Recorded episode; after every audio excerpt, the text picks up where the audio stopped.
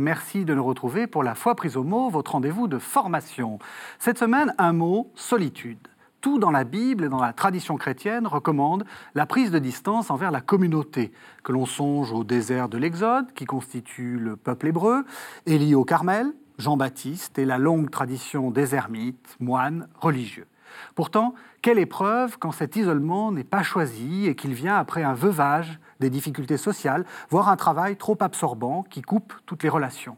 Qu'est-ce qu'il peut y avoir de bon dans la solitude? Y a-t-il une bonne, y a-t-il une mauvaise solitude? Et comment transformer une solitude subie en solitude fructueuse? Telles sont les questions, souvent difficiles, que je vais poser à mes deux invités. Sandrine Canéry, bonsoir.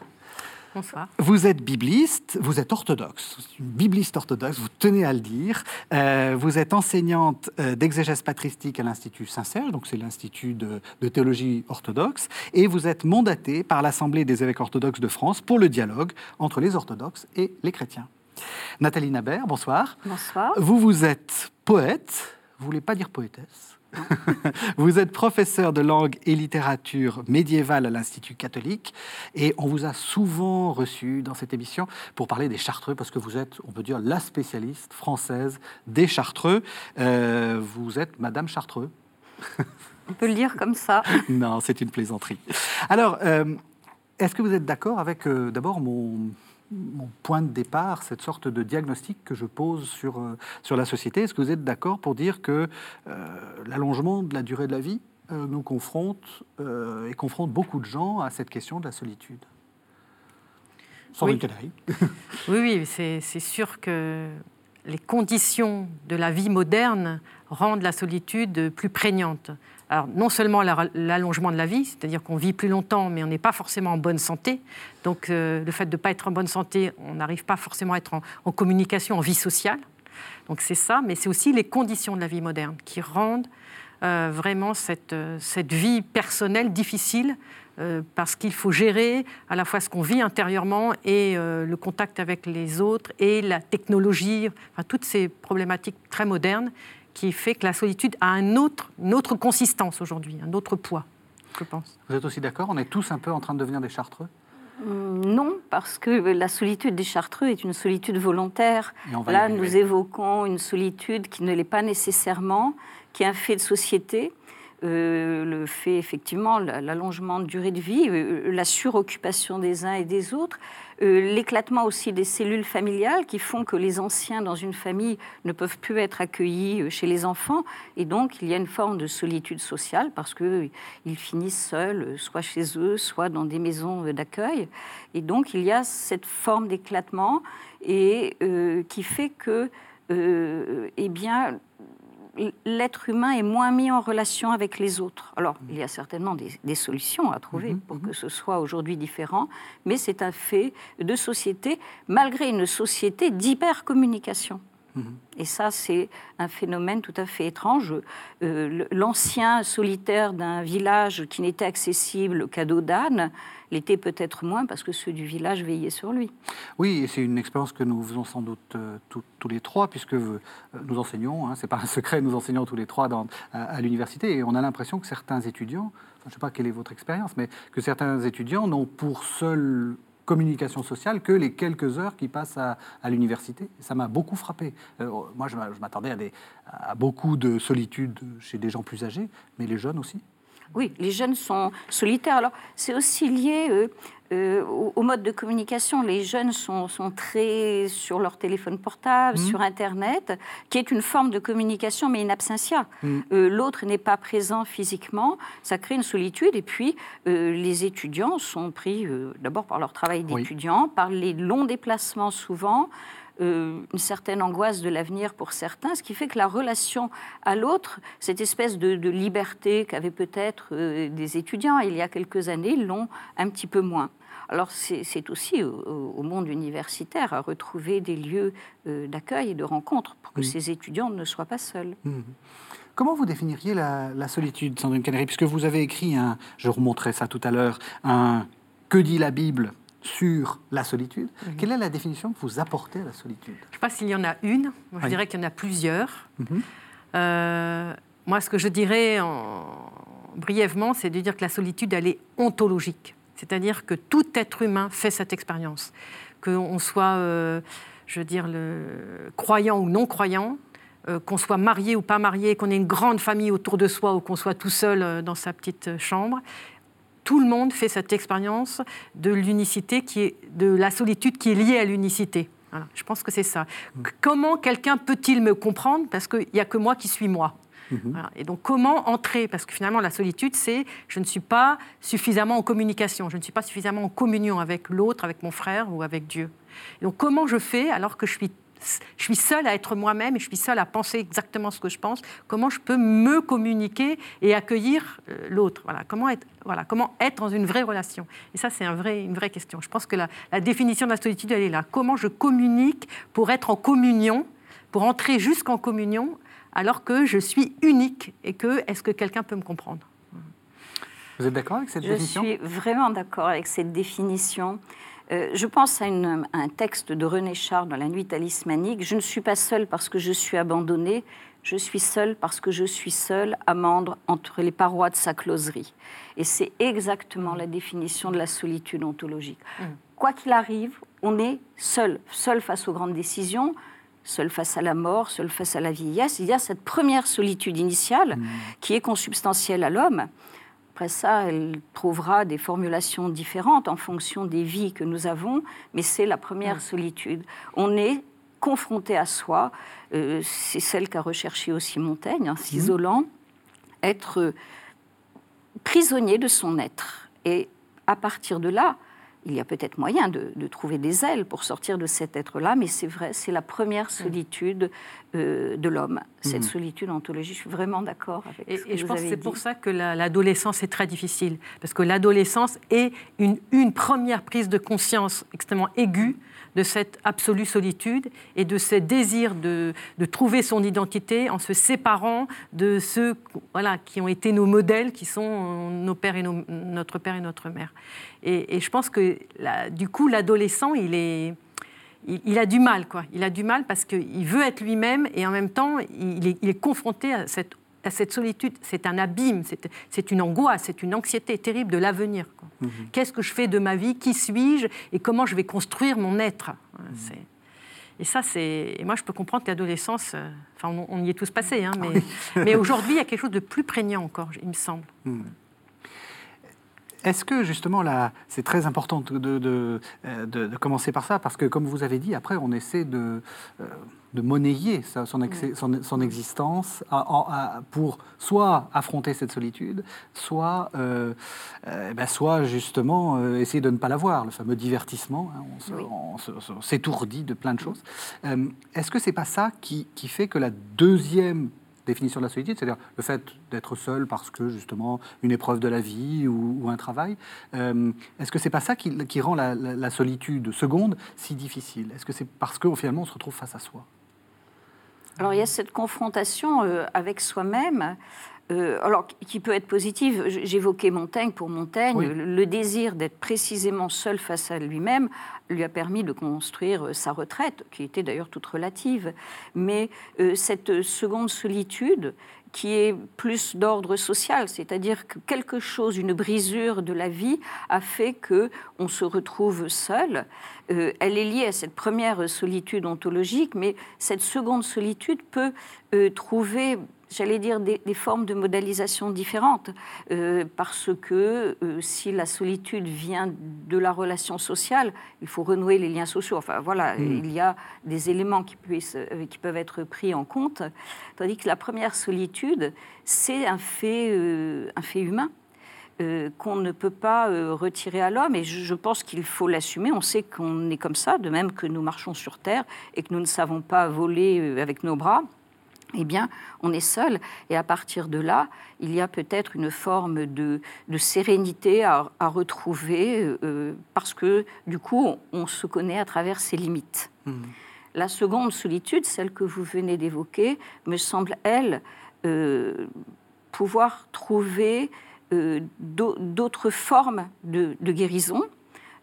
C'est un vaste sujet, hein, ce n'est pas forcément facile, mais je, pense qu'elle caractérise aussi un peu notre société qui, par la rapidité avec mmh. laquelle nous vivons, des formes de communication qui sont des formes de communication isolées les, les, SMS, euh, les, courriels, euh, c'est à la fois une présence, mais qui est totalement absente et qui finit par, par isoler les, êtres euh, dans, une sorte de monologue avec un autre mmh. qui n'est pas là. Mmh. Et c'est là où, effectivement, on peut, on peut changer les choses, les mmh. modifier légèrement, je pense. Vous êtes d'accord? Moi, ce que je, je réagirais à ça en disant que il y a une vraie prise de conscience. Pour ça, tout à l'heure, je parlais de l'adolescence, c'est-à-dire qu'il y a un tournant, l'adolescence et la jeunesse, bien sûr, un, peu plus loin.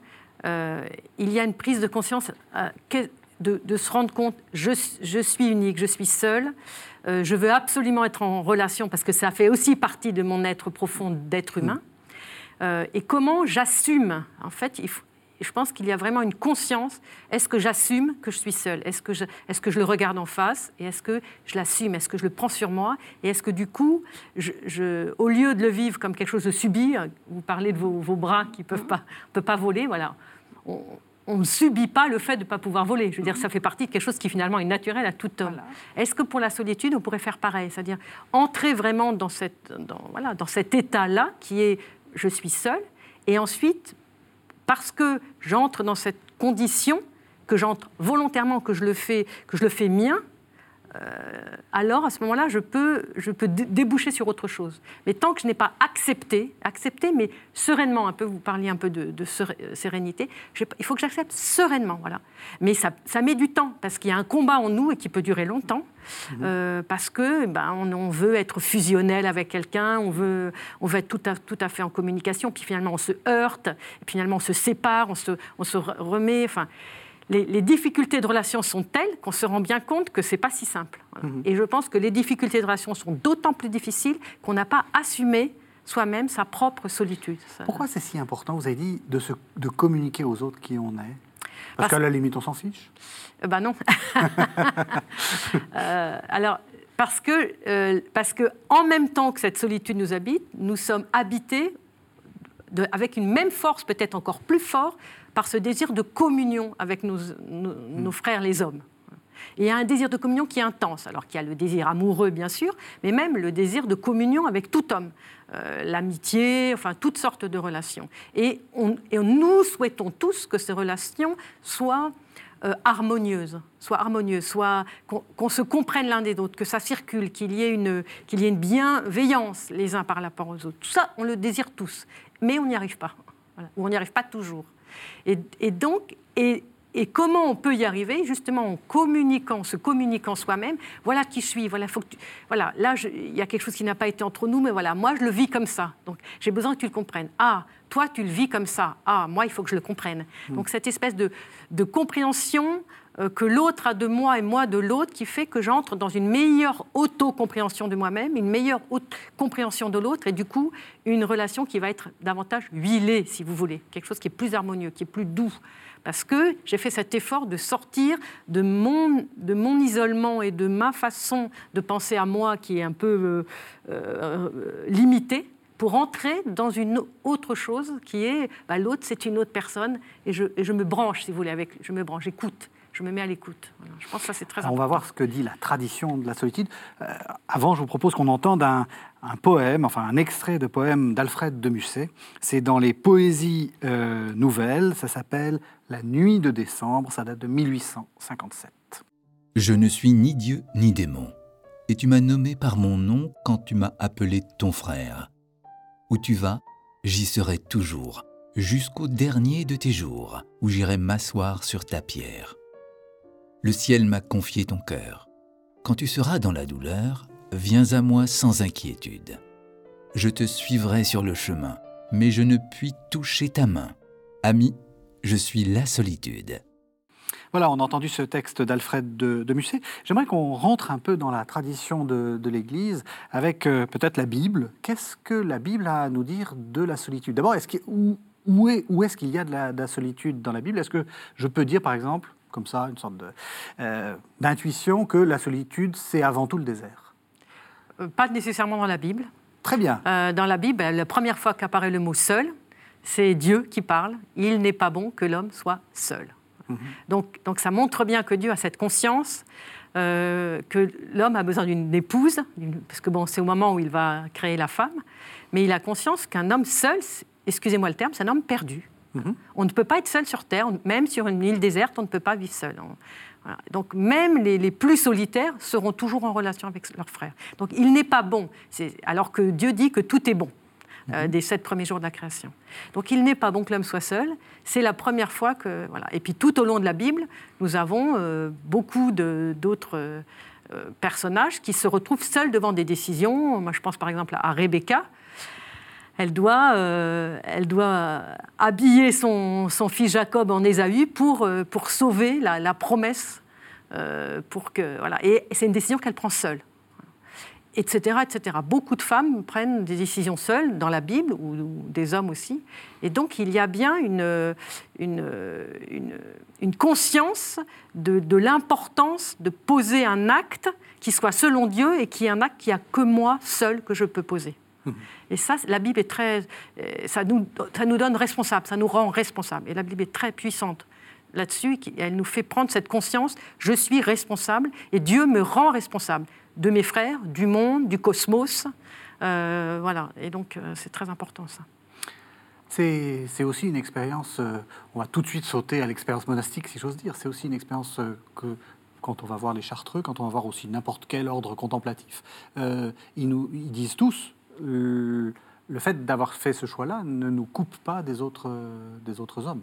Non, pas du tout. Alors, la coupure est extérieure parce que c'est un, c'est un choix euh, qui est fait pour être avec Dieu et plus complètement Dieu, pour se défaire un peu de soi-même, pour se laisser remplir par Dieu, mais ce n'est pas un choix qui est fait à l'encontre euh, de la société humaine.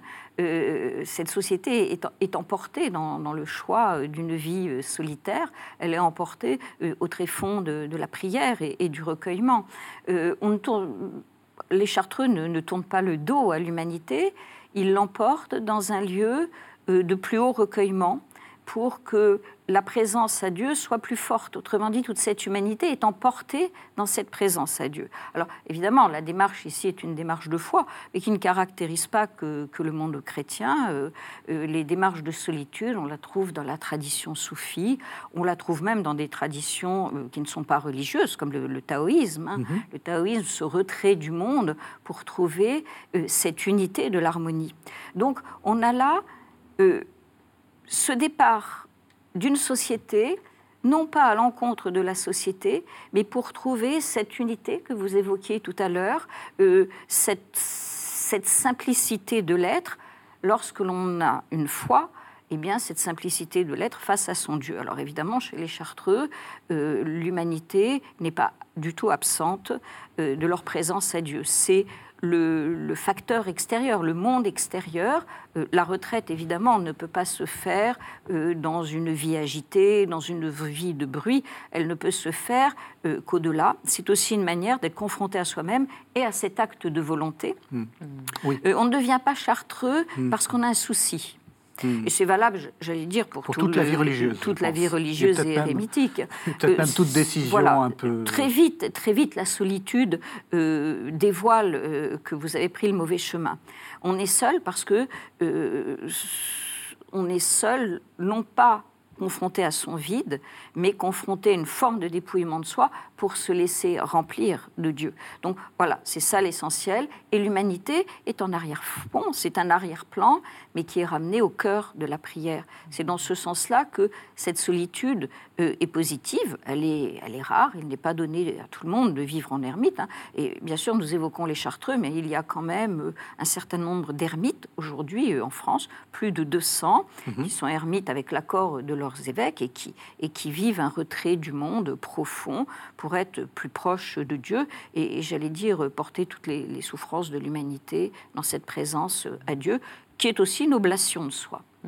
Alors, plus proche de Dieu, je vous propose, on va tout de suite entendre un deuxième texte, euh, qui est peut-être le texte, enfin vous, me direz si vous êtes d'accord avec ça, mais qui a le plus nourri la tradition euh, euh, de, l'Église. Évidemment, c'est le fameux passage du premier livre des rois au chapitre 19, dans lequel Élie se retrouve au désert et reconnaît Dieu dans la certitude. On écoute donc chapitre 19 du premier livre des rois, les versets 4 à 12. Élie se leva, mangea et but. Puis, fortifié par cette nourriture, il marcha quarante jours et quarante nuits jusqu'à l'Horeb, la montagne de Dieu. Là, il entra dans une caverne et y passa la nuit. Et voici que la parole du Seigneur lui fut adressée. Il lui dit, Que fais-tu là, Élie? Il répondit, J'éprouve une ardeur jalouse pour toi, Seigneur, Dieu de l'univers. Les fils d'Israël ont abandonné ton alliance, renversé tes autels et tué tes prophètes par l'épée. Moi, je suis le seul à être resté, et ils cherchent à prendre ma vie. Le Seigneur dit, Sors, et tiens-toi sur la montagne devant le Seigneur, car il va passer. À l'approche du Seigneur, il y eut un ouragan, si fort et si violent qu'il fendait les montagnes et brisait les rochers. Mais le Seigneur n'était pas dans l'ouragan. Et après l'ouragan, il y eut un tremblement de terre. Mais le Seigneur n'était pas dans le tremblement de terre. Et après ce tremblement de terre, un feu. Mais le Seigneur n'était pas dans ce feu. Et après ce feu, le murmure d'une brise légère. Alors Sandrine Canary, vous êtes spécialiste d'Ancien Testament et vous êtes aussi euh, spécialiste d'exégèse patristique. Est-ce que vous êtes d'accord que c'est un des textes les plus centraux sur cette question de la solitude? C'était obligatoire d'en parler dans un livre. C'était pas possible de, voilà, de faire sans. Alors qu'est-ce qu'il nous dit ce texte? Alors ce texte est très profond parce qu'il met Élie en situation, euh, comme il dit, je suis pris par un zèle jaloux. Mhm. Il aime Dieu et il ne supporte pas que dans son propre peuple, euh, certains adorent ce qu'on appelle les Baals, c'est-à-dire les faux dieux. Il ne supporte pas. Il dit, mon peuple, il a reçu la révélation, il faut que tout mon peuple reconnaisse qu'il y a un seul Dieu et il adore uniquement lui. Donc il ne supporte pas. Et puis ensuite, il y a les prophètes de Baal. Il y a les prophètes de Baal qui, eux, adorent les Baals, puisque ce sont des prophètes de Baal. Et donc, il est entouré de gens qui adorent des faux dieux, et il est pris d'un zèle jaloux en disant, moi, je vais, je vais montrer que Dieu est le vrai Dieu, et je vais faire un peu le, voilà, l'autorité en montrant. Et donc, il construit un hôtel, enfin bon, on connaît l'histoire. Il se met un peu à la place de Dieu. Il se met un peu à la place de Dieu, oui, tout à fait. Parce que si on regarde bien le texte, Dieu n'a jamais demandé ça. Mm. Voilà. Et donc, les, les prophètes des Baals construisent leur, euh, leur, leur hôtel, lui il construit son hôtel, et puis on attend que le feu descende du ciel pour prouver que le, quel hôtel et quel est le vrai Dieu qui va, voilà, qui va enflammer la, la victime qui est sur l'autel. Alors évidemment, les prophètes de Baal toute la journée prient leur Dieu et rien ne vient du ciel, et puis quand Élie euh, prie euh, son Dieu, c'est-à-dire le Dieu un, le, feu descend, il absorbe l'eau, etc. Et il, et il montre par là même que son Dieu est le vrai Dieu, puisque c'est le seul qui répond. Et ensuite, après, il fait égorger les 450 prophètes de Baal. Mais Dieu n'a jamais demandé ça, jamais. Et donc là, on sent qu'il y a une violence.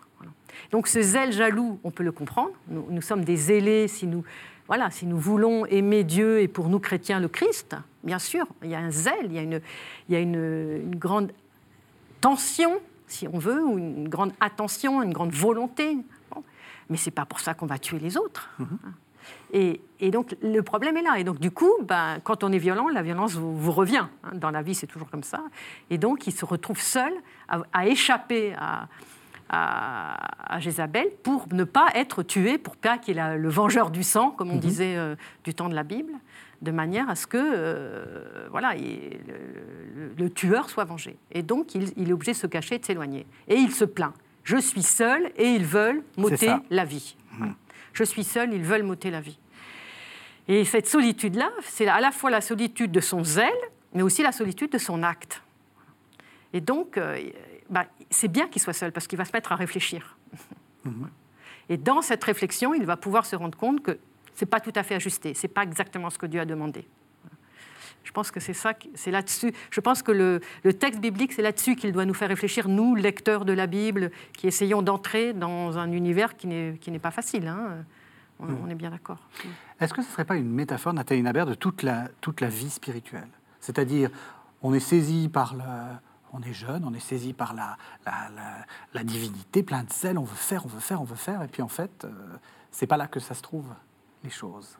Alors le, désert est décapant, euh, la retraite est décapante. C'est vrai que la confrontation euh, à soi-même, et dans le cas d'Élie, euh, c'est une bonne chose parce que ça va réajuster ses, actes. Mhm.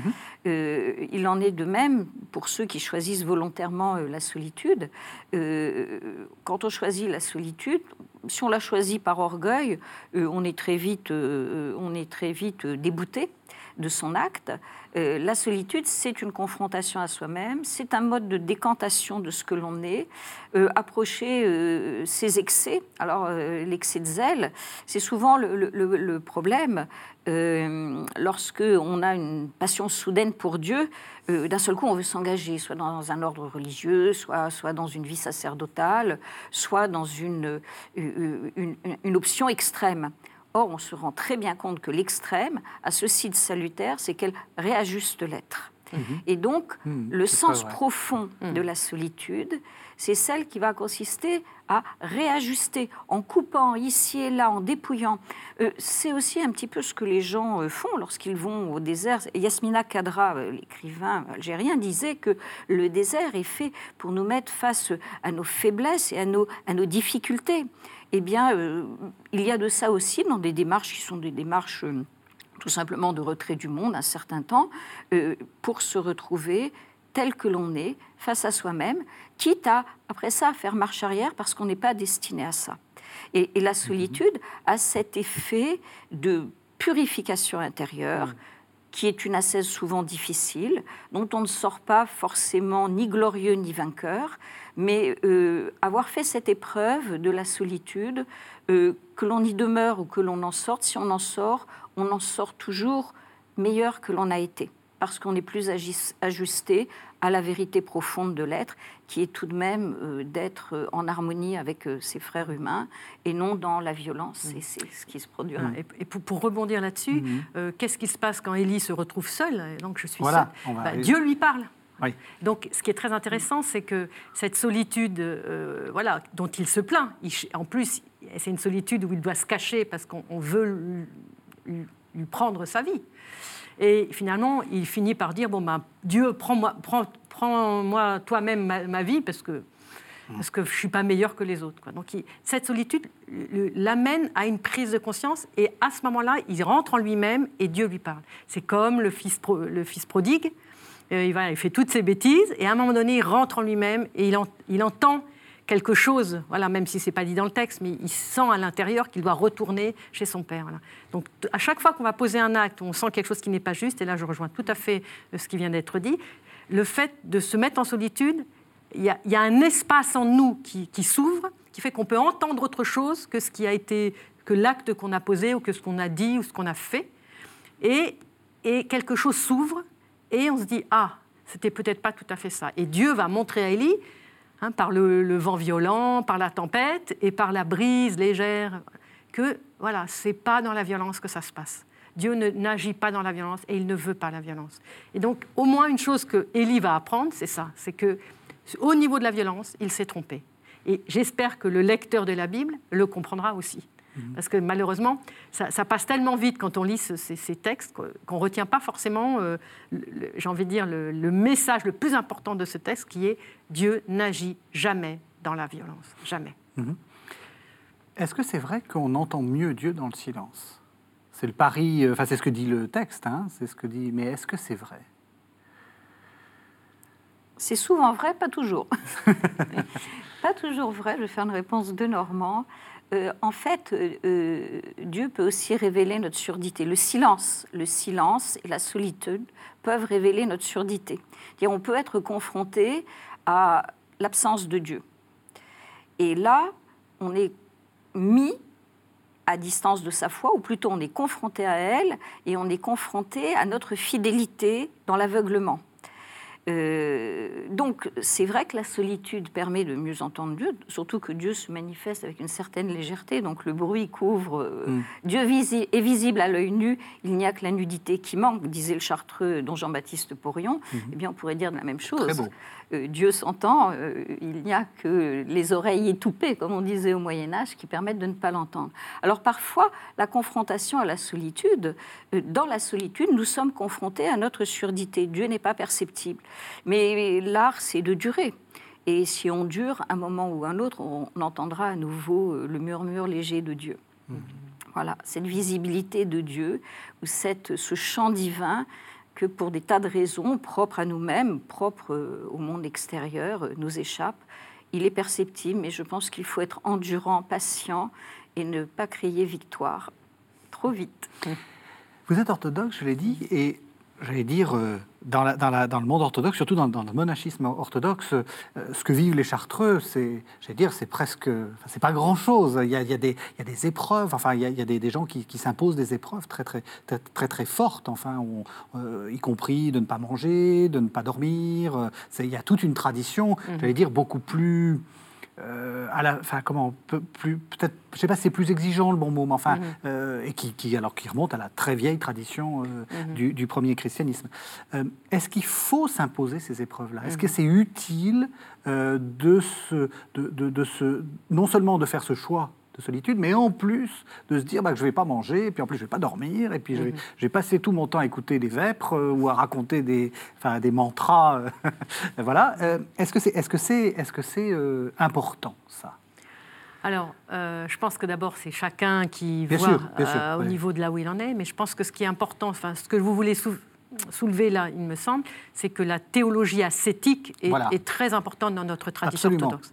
Et elle est valable pour tout le monde. C'est-à-dire que, que ce soit moine ou qu'on soit marié ou qu'on soit dans la, dans la vie ordinaire, cette théologie, elle est la même pour tous. Mhm. Après, elle est bien évidemment adaptée à la condition. Voilà. Et alors, les moines ont peut-être euh, certains, en tout cas, besoin de quelque chose voilà, où ils ont des longs offices de nuit jusqu'à 4h, 5h du matin, où toute la nuit on prie, voilà, avec des grandes stations debout, des métanies. Bon. Mais ça, je pense que, je ne dis pas qu'il faut, je pense qu'à partir du moment où on est dans un certain chemin ascétique, euh, et qu'on a en plus un père spirituel qui vous guide, c'est pas très difficile de discerner avec lui ce dont chacun a besoin. Et donc chacun, l'un pour avoir besoin de beaucoup plus, d'autres beaucoup moins. Euh, donc c'est donc la, chance de la tradition orthodoxe, c'est qu'elle est très personnalisée. Donc c'est pas tout le monde dans, dans, le même sac, si je puis dire, et tout le monde pareil, tout le monde en fait. Euh, même pour les longs offices, certains n'iront pas forcément à tout parce que voilà, ça ne leur correspond pas ou parce que ça n'est pas forcément bon pour leur âme. Mhm. Donc il n'y a pas de nivellement. Euh, ceci étant dit, le combat contre les passions, qui est un combat très sévère et très, et très ardu, est, fondamental chez nous et celui-là, il ne se vit que en solitude. Voilà, ça c'est sûr. C'est-à-dire qu'il n'y a que la personne elle-même qui peut décider bon, maintenant, je, combats contre mes pensées. J'ai des mauvaises pensées contre un tel, un tel, un tel. Je les combats et je n'accepte plus aucune mauvaise pensée. Ben ça, c'est un vrai combat, quoi, parce mmh. qu'on en a tous, des mauvaises pensées, malheureusement. Des parasites, des, une radio intérieure qui fait du bruit tout le temps. Comment je, je fais descendre tout ça dans le cœur et j'attends que Dieu se manifeste pour purifier. Parce que dès que j'ai des mauvaises pensées, ça veut dire que quelque chose n'est pas purifié. Et là, je, rejoins tout à fait euh, ce qui, ce qui vient d'être dit. Cette solitude qui purifie, parce que justement, il y a tous ces bruits, tous ces parasites et, que, euh, et donc peut-être certains vont avoir besoin d'un jeûne, d'autres de métanie euh, pendant un certain nombre d'heures, euh, d'autres, d'autres exercices, la prière de Jésus continuellement, etc. Donc ça, c'est mhm. sûr que c'est des moyens voilà, qui, nous sont donnés et qui sont très utiles. Hmm. Même question, là, vous avez, vous, le, regard à la fois de votre expérience de, contact avec les Chartreux et puis aussi d'historienne. Hein. Hmm. On est dans la longue tradition. Vous confirmez qu'il y a cette longue tradition de l'ascèse ah euh, et que la solitude fait partie de la scène. Bien sûr, mais c'est surtout, en vous entendant parler, euh, notre tradition est commune. Absolument. Euh, l'orthodoxie et le monde catholique n'étaient pas séparés. Mm. les Chartreux lisent Jean Climac, mm-hmm. et on est dans cet esprit-là également puisqu'on évoque les chartreux, les, pères ou les sœurs qui ne, sont, peuvent pas assister à des longs offices, ils peuvent faire le choix d'être converts ou, ou, peuvent être relevés momentanément de l'office de nuit qui effectivement est très long. Mais là, le monde monastique chrétien est très intéressant parce qu'il boit à la même source. Et c'est là où notre dialogue mhm. est, le plus au cœur de l'être et, de notre vie divine avec euh, les, orthodoxes. Nous avons la même tradition qui s'est formulée de façon différente, mais vous évoquiez la prière du cœur. Euh, dans, le, dans, les chartreuses, les moines qui souhaitent faire la prière du cœur peuvent parfaitement faire la prière du cœur. Nous sommes vraiment dans, cette unité de, la chrétienté. Mm. Et ça, je trouve que euh, c'est peut-être la plus belle leçon que nous avons à retenir, c'est quand euh, l'être euh, décide de renoncer un peu plus à lui-même pour être un peu plus présent à Dieu, qu'il soit dans l'Église catholique, qu'il soit dans l'Église orthodoxe, a le même type de procédure. Et c'est pour ça il est fondamental que nous dialoguions ensemble, parce que il y a là euh, une procédure commune qui participe même des universaux de pensée dans d'autres secteurs religieux ou philosophiques. La, retraite, l'ascèse euh, sont des éléments qui nous permettent de nous alléger de nos besoins et de se débarrasser des pensées. C'est-à-dire, moins il y a de sujets euh, de, soit d'ambition, soit de désir, et plus l'être se retrouve confronté à sa nudité, et plus il est capable, euh, comme un bol vide, de, recevoir ce qui vient de Dieu. Donc là, on n'invente pas grand-chose. On est dans une tradition ancienne, même les nouvelles communautés qui naissent aujourd'hui passent par cet effort de la 16, euh, qui est important, qui est à la fois un mode de régulation euh, euh, du corps, mais qui est aussi un mode de, régulation euh, de la volonté et de tout ce qui nous encombre, des désirs, des jalousies, des curiosités. voilà, on, nettoie. On nettoie ce qui dépasse, on coupe ce qui dépasse, et en coupant ce qui dépasse, on retrouve le, centre de, la vocation humaine qui, qui est d'avoir de la beauté et de l'amour dans le cœur. Mmh parler de dialogue, c'est l'occasion de, corriger une petite erreur que j'ai faite. Enfin, c'est tout à fait un lapsus en, vous présentant, Sandrine Caneri. J'ai dit que vous étiez missionnée par les évêques orthodoxes pour le dialogue avec les chrétiens. C'est avec les, catholiques. Les juifs. Et les juifs. Les juifs avec les juifs. Euh, le, ah, c'est avec les Juifs Je croyais que vous étiez pour le dialogue. Euh, non, non, non, avec les Juifs. Ah, pardon, pardon. Eh bien, écoutez, voilà, c'est encore, c'est, encore une manière de corriger encore mieux le, le, votre présentation.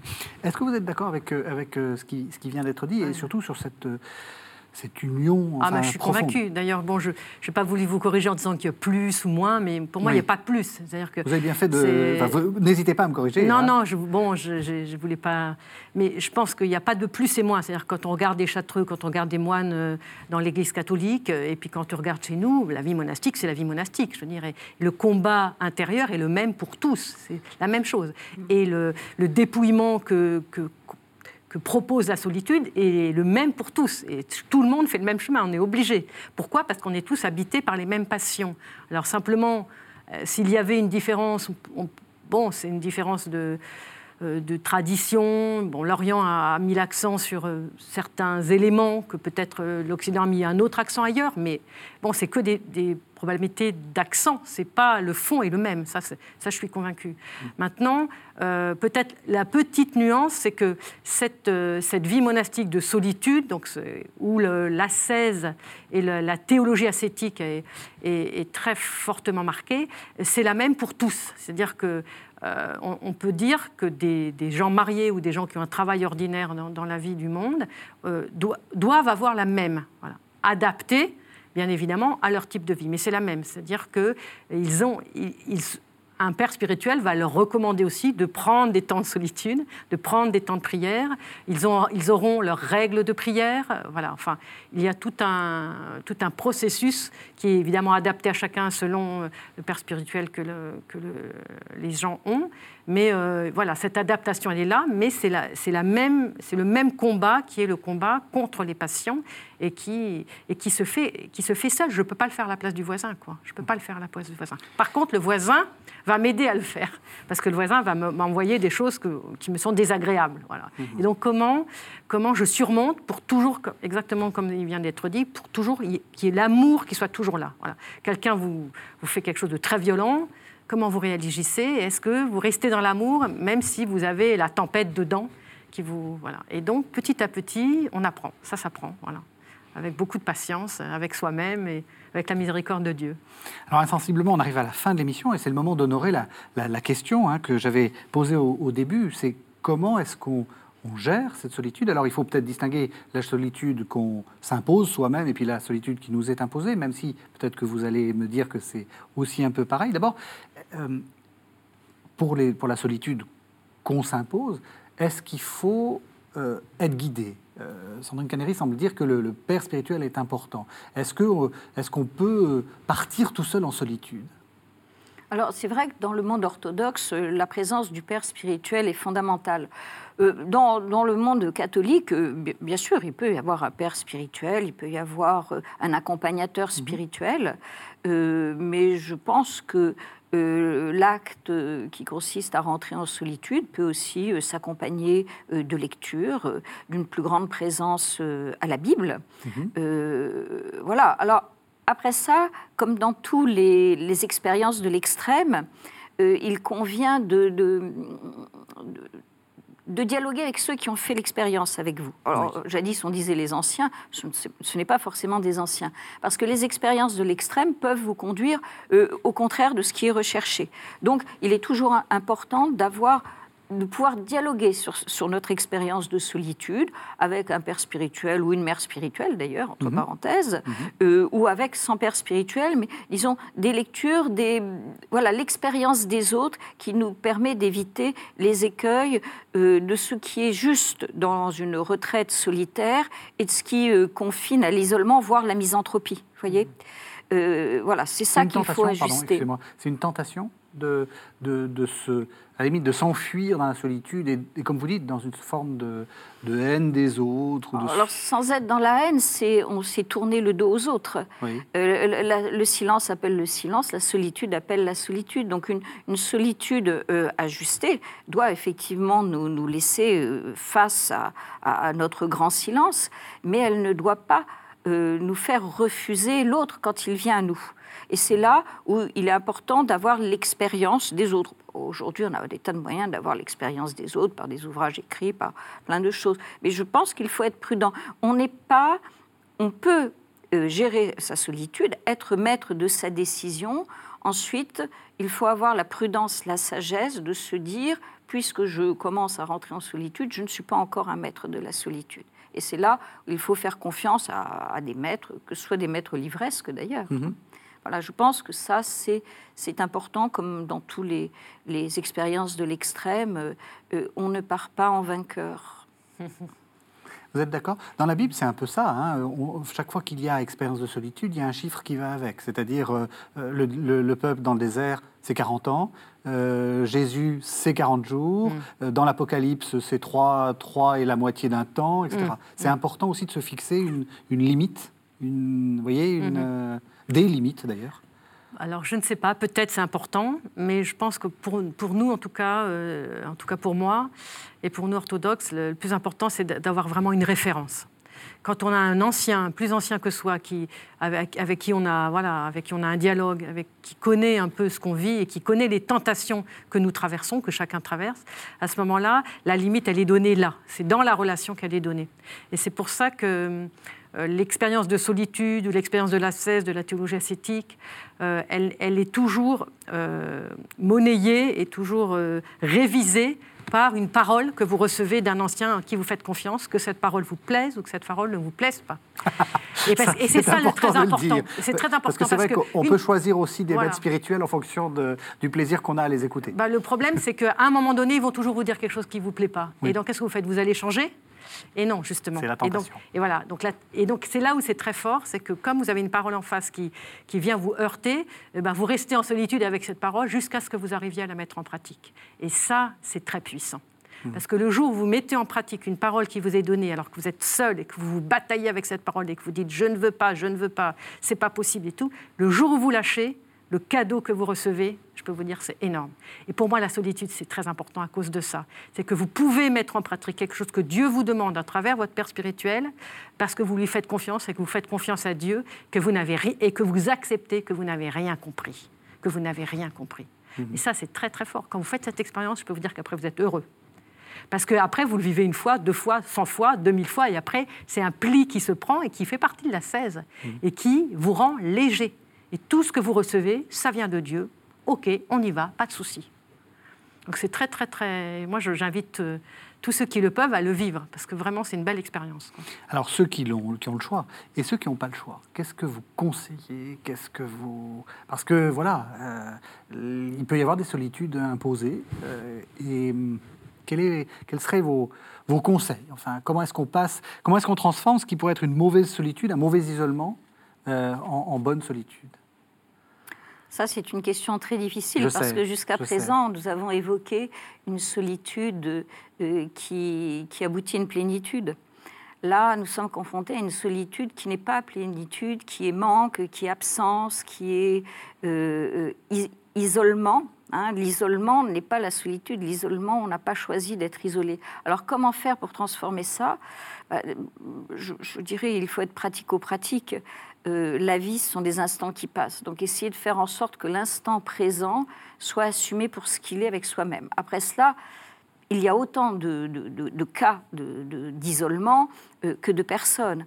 Alors, euh, est-on isolé parce qu'on n'a pas de voisinage, parce que la famille vous a abandonné, parce qu'on est très malade Dans ces cas-là, il ne faut pas hésiter à ouvrir l'amende et à essayer de reconstituer un petit cocon humain, ne pas se fermer sur une solitude qui est un ratatinement de l'âme. Mmh. Et ça, voilà, ça c'est un premier élément que l'on peut faire. L'autre élément, c'est essayer de, vivre intensément ce qu'il vous est donné de vivre. Euh, chaque instant est un cadeau de la vie. Hein. Euh, ceux qui ont été confrontés à la mort, à des maladies graves, le savent, que chaque instant c'est un cadeau. Et ce cadeau, c'est un bien précieux, c'est une perle précieuse qu'il faut essayer de contempler et de faire fructifier. Après ça, il, n'y a pas de, miracle. Il faut éviter que cette solitude vous ratatine sur vous-même. Il faut essayer d'en sortir. Alors, pour ceux qui ont la foi, ils peuvent en sortir par Dieu. Ceux qui n'ont pas la foi, ne, doivent pas demeurer dans, le néant. Il y a un bien précieux dans chacun d'entre nous, et au moins faut-il trouver ce bien précieux. Après ça, il y a autant de solutions que d'êtres humains. Vous êtes d'accord? Oui, je suis tout à fait d'accord. Euh, moi, ce que je dirais, c'est que, euh, en tout cas pour le croyant, euh, tout, tout, ce qui arrive, tout événement est parole divine, est parole de Dieu. Et donc, si je suis dans, cette, dans cet accueil, tout ce qui m'arrive, même le pire, mon mari qui me quitte, euh, mon fils qui se drogue et qui part à l'autre bout de la planète, qui me donne aucune nouvelle. Euh, je, dis toutes les solutions. Euh, je suis sur un lit d'hôpital, je ne sais pas ce que. Tout ce qui m'arrive est, est, une parole divine. Saint Sidoine de Latos dit quelque chose d'extraordinaire. Il dit si tu si tu demandes quelque chose à Dieu et que ça t'est pas donné, fais comme si tu l'avais, euh, parce que si tu ne l'as pas, c'est que c'est bon pour toi. Donc tu, fais, tu es aussi joyeux et aussi en paix que si tu l'avais. Mmh. Et si tu es malade, bah, c'est que cette maladie est bonne pour toi. Donc ça va loin, hein, comme euh, oui, ça va loin. on ne pourrait pas se permettre de le dire pour les autres, bien sûr, on ne peut pas se permettre. Donc on peut se le permettre de le dire que pour soi-même. Mmh. Euh, mais ça, va très loin, et c'est ça, ça la 16 chez nous, dans, dans, notre, dans notre vie chrétienne, dans l'orthodoxie. C'est vraiment comprendre à quel point Dieu nous parle, comme chaque minute est précieuse, voilà, on vient de l'entendre, Dieu nous parle à chaque instant dans la situation même la plus tragique. Comment je, voilà, je ne me ratatine pas sur moi, comment je fais pour ne pas me ratatiner sur moi, moi, moi, mais ouvrir une conscience à Dieu qui, à travers cet événement, est en train de me dire quelque chose, et donc être dans cette, dans cette tension vers lui. Ah, j'ai quelque chose à comprendre. Et peut-être simplement être en communion avec tous les malades qui souffrent sur leur lit d'hôpitaux, ou être, en communion avec le monde entier et à, plus, et, à plus, et à dire, bon, je vais pouvoir enfin parler de la souffrance parce que j'y ai traversé, quoi. Je, sais, de quoi je parle. Vous voyez? Le Christ sur la croix, le Christ sur la croix, le Fils de Dieu, il, il est seul. Pourquoi m'as-tu abandonné? dit-il au Père. Dieu se sent abandonné de Dieu, vous imaginez? Mais ça, pour moi, c'est le modèle. Et pour moi, c'est ce modèle-là qui peut nous aider. J'en vois pas d'autre. Merci. Se sentir aimé à travers les épreuves. Laisser faire l'amour à travers les épreuves, même si on ne le distingue pas. Oui, tout à fait. C'est très beau ce que vous dites. Merci. Merci beaucoup de ces paroles. Alors, on a un petit peu de temps pour une fois, donc je, suis, euh, je vous laisse euh, présenter un peu vos, vos, livres. Alors, Nathalie Nabert, vous êtes venue avec plusieurs livres. D'abord, euh, des livres de poésie, alors, qui sont publiés chez Adsolem. Je les montre. Donc, Step, chez Adsolem. Et puis, Éthiopia et autres Soleil, également euh, chez Adsolem. Et puis alors deux livres euh, que je vais vous demander peut-être si vous aurez la bonté de nous les présenter plus en lien avec, euh, avec l'émission. Donc, Seul avec le seul, euh, c'est paru aux éditions du Carmel. Qu'est-ce que vous vouliez expliquer dans, dans, ce livre? C'est un livre sur la tradition cartusienne, tout simplement. Euh, le choix des Chartreux, leur tradition, leurs textes législatifs, l'histoire des statuts, et puis surtout leur approche du silence, de la solitude, de la prière et de la cèse. C'est une petite somme, toute petite, facile d'accès, euh, pour mieux comprendre cette tradition érémitique qui n'est pas toujours très bien perçue aujourd'hui. Euh, enfin, depuis quelques années, elle est de mieux en mieux perçue. elle est de mieux en mieux perçue. Et puis un, beau livre qui est aussi l'occasion de faire un hommage. Oui. Euh, Bruno Rotival, Silence et partage aux éditions Mediapol. C'est un collectif, donc nous sommes plusieurs à y avoir participé. Gabriel Ringlet, Colette Nismazur et bien d'autres. Et c'est le dernier livre de Bruno Rotival, qui est un photographe merveilleux, qui a photographié la tradition monastique euh, chrétienne dans son ensemble. Et c'est un livre avec euh, quelques, euh, quelques textes poétiques ou en prose et les photos magnifiques de Bruno Rotival. Voilà, je voulais lui rendre un, hommage. Eh il vient de disparaître. C'est un hommage que nous apprécions. Et puis, euh, j'en ai parlé, et c'est aussi l'occasion euh, de le redire. Donc, euh, Sandrine Canéry, La solitude, dans la petite collection, mais très importante de nouvelles citées, Ce que dit la Bible sur. Qu'est-ce que vous avez voulu démontrer? J'ai voulu montrer que dans la Bible, il y a toutes sortes de solitudes, que tous les hommes de la Bible traversent des moments de solitude. J'ai parlé de Job, j'ai parlé d'Élie, j'ai parlé euh, euh, de différents personnages euh, voilà, dans le Nouveau Testament, de Jésus au désert et que euh, la solitude est très présente euh, depuis première, les premières phrases de la Genèse jusqu'à l'Apocalypse, et que la Bible nous enseigne. C'est-à-dire, en fait, cette collection, elle est, très précieuse parce que sur tous les thèmes, elle peut nous montrer, en traversant, en, allant et en venant du nouveau à l'ancien de l'ancien à nouveau, elle nous montre que la Bible nous apprend beaucoup de choses sur beaucoup de thèmes. Et donc, c'est se ressaisir de ces thèmes pour, euh, pour être enseigné par la parole de Dieu elle-même, ce qui est quand même, euh, ce qui est quand même pas rien. Merci à toutes les deux. Merci de nous avoir suivis sur KTO. Vous savez que vous pouvez retrouver cette émission sur le site internet de la chaîne www.ktotv.com. Quant à nous, on se retrouve la semaine prochaine.